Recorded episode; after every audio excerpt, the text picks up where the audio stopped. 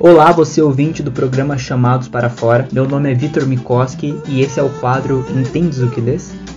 Este quadro é baseado em Atos, capítulo 8, a partir do versículo 26, quando a palavra nos diz que um anjo do Senhor disse a Felipe: Vá para o sul, para a estrada no deserto que liga Jerusalém a Gaza.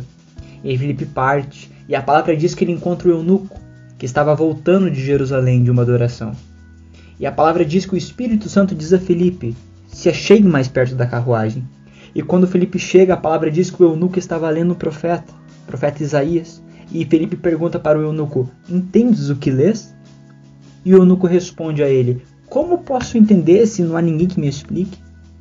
E a palavra diz que Felipe começa a explicar o eunuco sobre aquela passagem.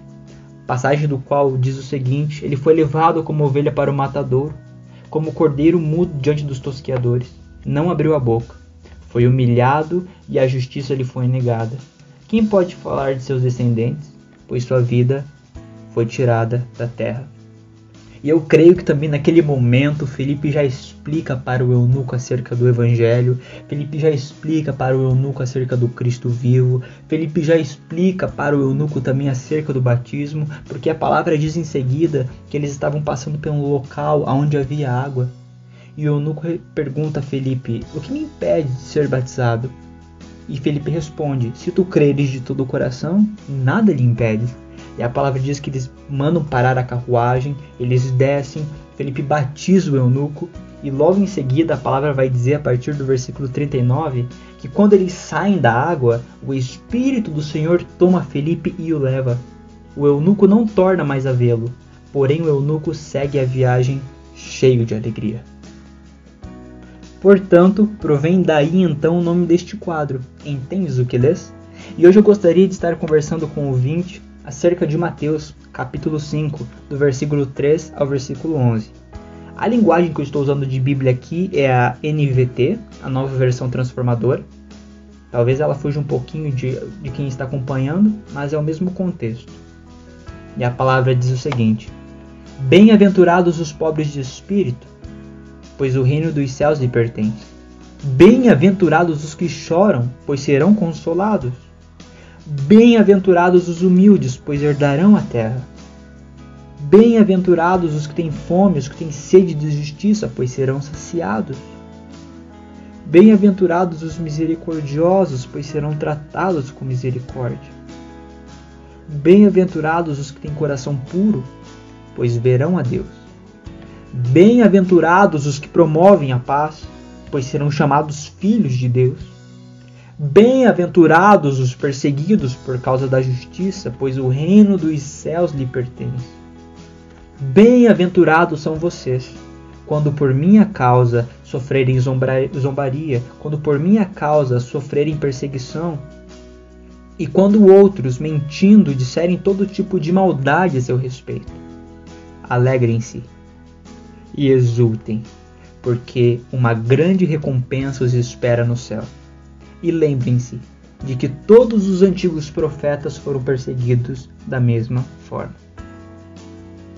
O que eu gostaria de ressaltar nessa passagem é esta palavra bem-aventurado. Quando nós vamos para o original, ou seja, quando nós vamos para o grego, porque todo o Novo Testamento foi escrito em grego, e todo o Velho Testamento ali de Gênesis a Malaquias foi escrito em hebraico e uma parcela em aramaico. Porém, de Mateus a Apocalipse, temos os originais escritos em grego.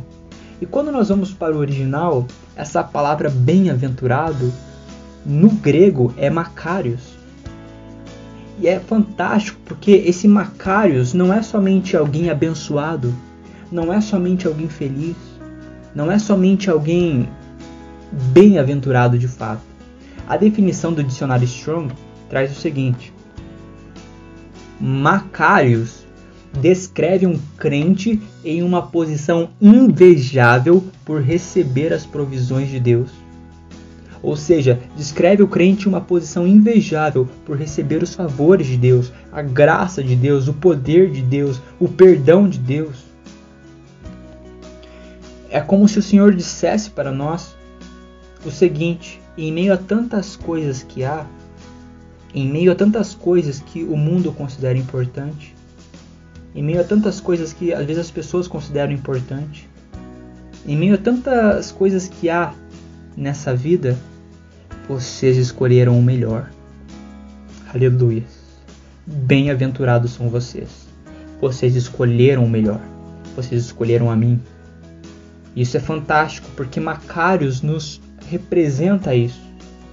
Representa não um cristão que não vai passar por momentos difíceis, não um cristão que não vai passar por vales, não representa um cristão que somente está passando por planície, pelo topo, mas um cristão que também está no vale, pelo cristão que também passa por momentos de dificuldade, pelo cristão que também passa por momentos de tristeza, por um cristão que também passa por momentos de dúvida, por um cristão que também passa por momentos de angústia, mas que é Macários, que é bem-aventurado, porque mesmo em meio a todas as tristezas, recebeu a aprovação de Deus.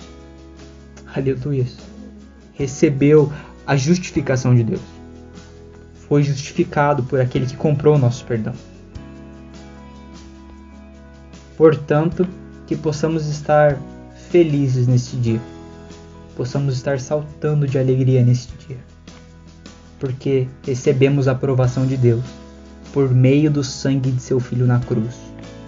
Bem-aventurados são vocês. Vocês escolheram o melhor. Que Deus abençoe.